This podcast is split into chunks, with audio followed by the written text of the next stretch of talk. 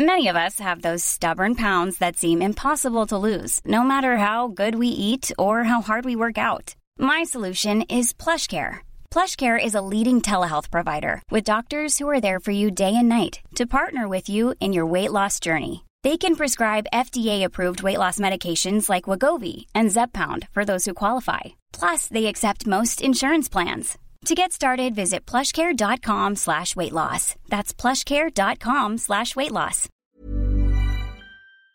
Eh, y yo lo tengo en la línea. Aquí sí está y lo tengo en la línea telefónica. ¿Cómo estás, Gustavo? Buenos días. Hola, Adela, muy buenos días. Qué gusto saludarte. Eh, estoy aquí porque amablemente me invitas y con gran gusto de dialogar con tu audiencia. Eh, ¿Eso significa que ayer no te invitaron? Pues este, eres muy persuasiva, como dicen luego, ni guardia que no te toquen, ni comisión que no te den, y efectivamente no fuimos convocados ayer, lo cual no significa que de tiempo atrás este, no hayamos estado participando conjuntamente con el CCE en todo este proceso de negociación, pero para responder a tu pregunta de manera directa, eh, no, no fuimos convocados, adelante. No, es decir, ni tú en lo personal, ni nadie de la Confederación. No, eh, por lo que entiendo, la Presidencia de la República decidió únicamente convocar eh, al propio presidente del CCE, al presidente del Consejo Mexicano de Negocios y a los representantes de tres organizaciones empresariales. Al resto de las organizaciones del CCE, por alguna razón, este, no me toca mi opinión al respecto, pues no nos invitaron. Ya, este, oye, pero eh, pues la Coparmex agrupa a muchas empresas, ¿no? Sí, mira, la, la realidad de las cosas es que ha sido difícil eh, mantener una relación eh, fluida, particularmente cuando se trata de la intervención del presidente con sus funcionarios. Eh, la, relación, la comunicación, la gestión de la agenda transcurre de manera más o menos normal, a veces con altibajos, desde luego, pero parecería que en la persona del presidente sí hay cierta sensibilidad por el hecho de que la Coparmex, como tú bien sabes y conoce la audiencia, pues eh, no está con la actitud nunca de chicas en blanco. Nosotros apoyamos cuando vemos buenas decisiones, buenas políticas públicas, como es el caso, desde luego, de este acuerdo, pero también señalamos los errores y que ahora pues abundan en la administración. Eh, bueno, hablando de, errores, eh, ¿cómo, ¿cómo ves lo que se anunció ayer, en donde supongo que pues estuviste participando del proceso, ¿no? Sí, Adela, mira, eh, es una buena señal eh, creo que es un paso en la dirección adecuada. Eh, empiezo reconociendo la paciencia casi de monjes, eh, tanto de Carlos, Carlos Salazar, como de Antonio del Valle.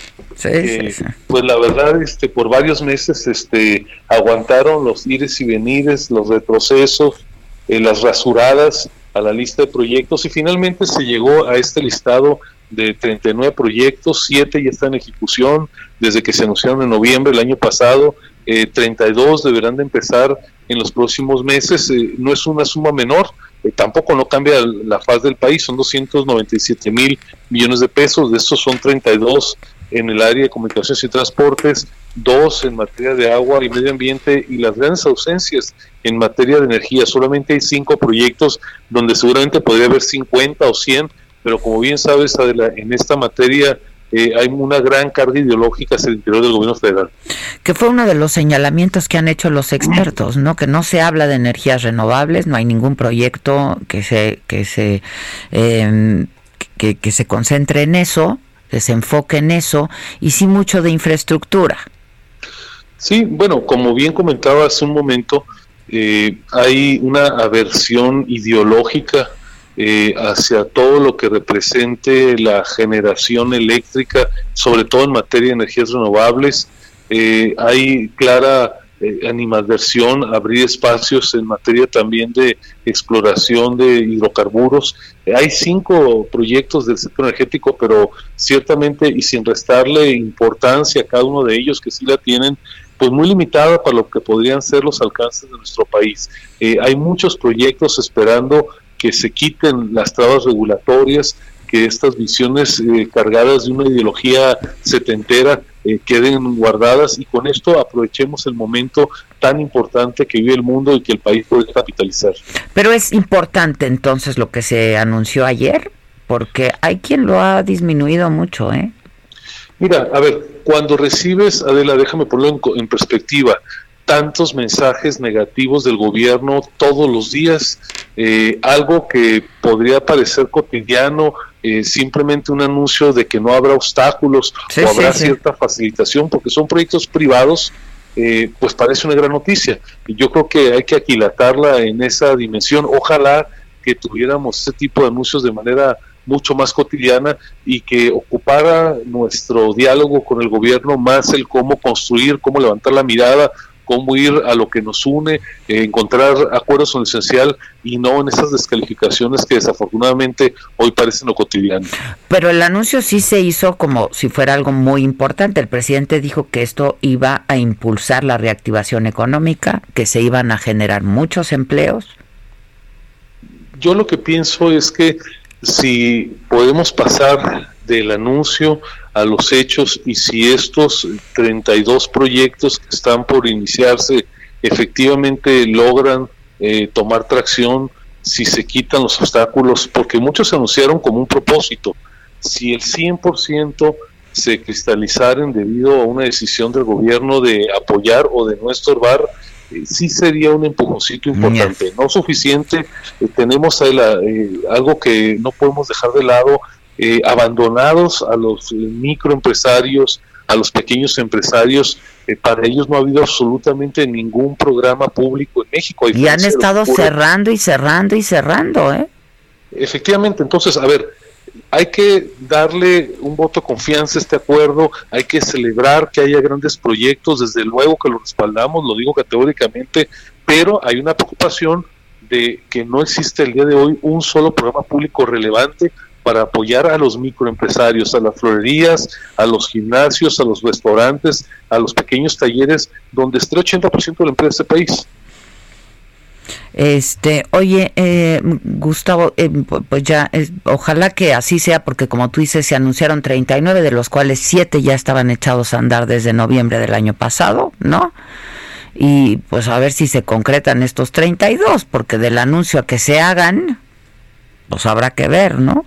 Sí, como dice el clásico, del dicho al hecho hay mucho trecho. Pues Esperemos que aquí del dicho al proyecto eh, haya voluntad. Pues sí, ojalá. Oye, Gustavo, este, a, propósito, eh, no hemos hablado desde hace un rato y el presidente sugirió que fueras a las casas de campaña y de frena. Eh, tú respondiste, pues a la hora que me digan ahí estoy, este, pensando en que te iban a dar audiencia, ¿no? Pero él decía, pues que se vaya a quedar ahí a una de las casas de campaña. ¿Cómo, ves este movimiento?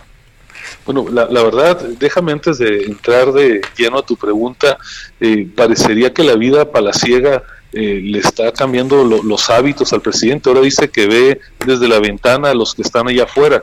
Qué lástima que un líder eh, de formación popular este, pues empieza a tener esta visión monárquica, ¿verdad?, de quienes no viven dentro del palacio. Pero dicho lo anterior, Adela, eh, a mí me parece que los movimientos de todo tipo, eh, más allá de que podamos coincidir o no íntegramente con sus demandas, siempre tienen que ser defendidos por todos nosotros. Eh, el derecho a expresarse, el derecho a asociarse, es una de las garantías fundamentales que tiene que ser salvaguardada. A mí me parece que el hecho de que en la actual administración el presidente, cuando ve un movimiento relevante, que ahora puede ser frena, o el 8 de marzo eh, fue el movimiento de las mujeres, y que inmediatamente se busque descalificarlo, en nada le ayuda a la evolución democrática del país. En ese sentido, déjame ratificar aquí contigo que yo ni formo parte, eh, ni auspicio, eh, ni coordino nada que tenga que ver con Frena, no conozco ni siquiera a su dirigente, jamás he hablado con él, no he intercambiado un solo mensaje. Eh, sin embargo, creo que es una expresión que por su dimensión tiene que ser respetada.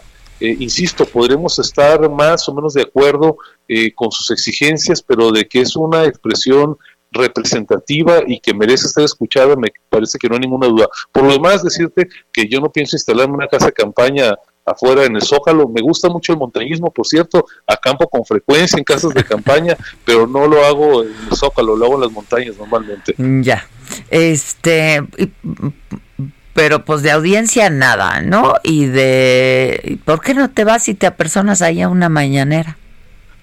Mira, la realidad es que en el caso de las mañaneras eh, me parece que es un ejercicio que deja mucho que desear. Se ha convertido sí en un vehículo de comunicación, pero también de manera cotidiana en un paredón de fusilamiento y habitualmente pues invita, eh, no digo necesariamente, pero con frecuencia a quienes están dispuestos a celebrar eh, los dichos oficiales. Yo ciertamente no voy con esa línea y por eso pues prefiero mantenerme un poquito eh, a la distancia. Voy con frecuencia a Palacio Nacional, me entrevisto con los funcionarios cercanos al presidente, lo que son audiencias de trabajo las sostenemos eh, con toda civilidad, pero de eso a ser parte de un circo, pues la verdad es que hay una larga distancia. Bueno, Gustavo, pues entonces fue una buena señal la de ayer, este, y pues ojalá que sí se, se concrete, ¿no? Cuando estamos tan ávidos de buenas noticias, la verdad. Así es, hay que, mira, si un día eh, encontramos algún acierto, una posibilidad de esperanza, hay que apostarle siempre con generosidad de que eso implique un cambio de actitud, un golpe de timón y ojalá que esto sirva para que el actual gobierno empiece a apoyar al sector privado. Que además es puro capital privado, ¿eh? Son, Así, es, los proyectos que se anunciaron son proyectos 100% privados, algunos inciden en servicios públicos, pero para decirlo con toda claridad, lo que se está anunciando es simplemente que el gobierno no va a estorbar o va a permitir, va a facilitar que se lleven a cabo. Exactamente que así debiera ser el cotidiano, ¿no? Efectivamente, eso debería estar en un mundo eh, normal donde el gobierno eh, debe tratar de generar condiciones para que la inversión fluya, porque es el único camino a la larga, querida Adela, que haya desarrollo, que haya bienestar. Los programas sociales son importantes, son paliativos, pero no pueden de manera permanente superar lo que no se genere con un empleo digno de cada persona. Gustavo Dios, te agradezco mucho. Espero verte pronto. Gracias. Gracias. Buenos días, gracias. Gustavo de Hoyos es el presidente de la Confederación Patronal de la República Mexicana y ha sido este pues uno de los líderes empresariales más críticos eh, con el gobierno de López Obrador y a López Obrador. Hey, it's Danny Pellegrino from Everything Iconic. Ready to upgrade your style game without blowing your budget? Check out Quince. They've got all the good stuff shirts and polos, activewear, and fine leather goods, all at 50 to 80% less than other high end brands. And the best part? They're all about safe, ethical, and responsible manufacturing. Get that luxury vibe without the luxury price tag. Hit up quince.com slash upgrade for free shipping and 365 day returns on your next order. That's quince.com slash upgrade.